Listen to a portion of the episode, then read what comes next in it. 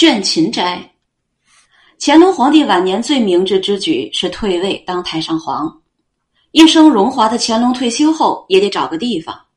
宁寿宫花园，俗称乾隆花园的倦勤斋被他看上，于是此房按照老爷子的意图重新设置装修。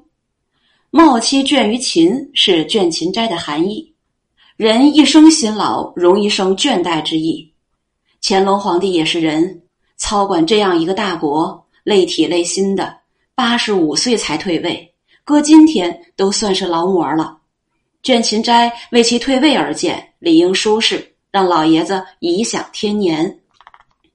事情过去二百多年了，倦勤斋搁也搁坏了。世界文物保护基金会于是出巨资三百万美元，用了五年多时间才将之修饰好。我们算是第一波客人。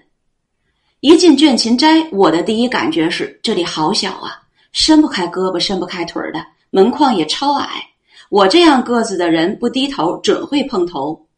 倦勤斋每间屋子都不大，有的仅仅可以放下一个宽大的坐垫，连个陪坐的人都无法再坐进去。看来乾隆皇帝确实有些累了，不愿意见人，听那些没完没了的事情。倦勤斋的装修令今人所有豪华场所汗颜，什么四星、五星、九星、十星也不行，离这里差着十万八千里。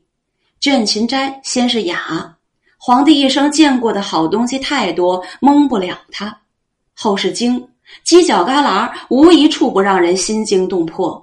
反正我是一进门，眼睛就忙不过来了。进一间屋子，眼睛就一亮，叹人间还有如此仙境。最大的一间屋子里搭了一个小舞台，乾隆皇帝曾在此欣赏过演出。此舞台堪称世界之最，站上两个人就显得拥挤。乾隆在此可能边看戏边想：人生不过如此，就是一个拥挤的舞台。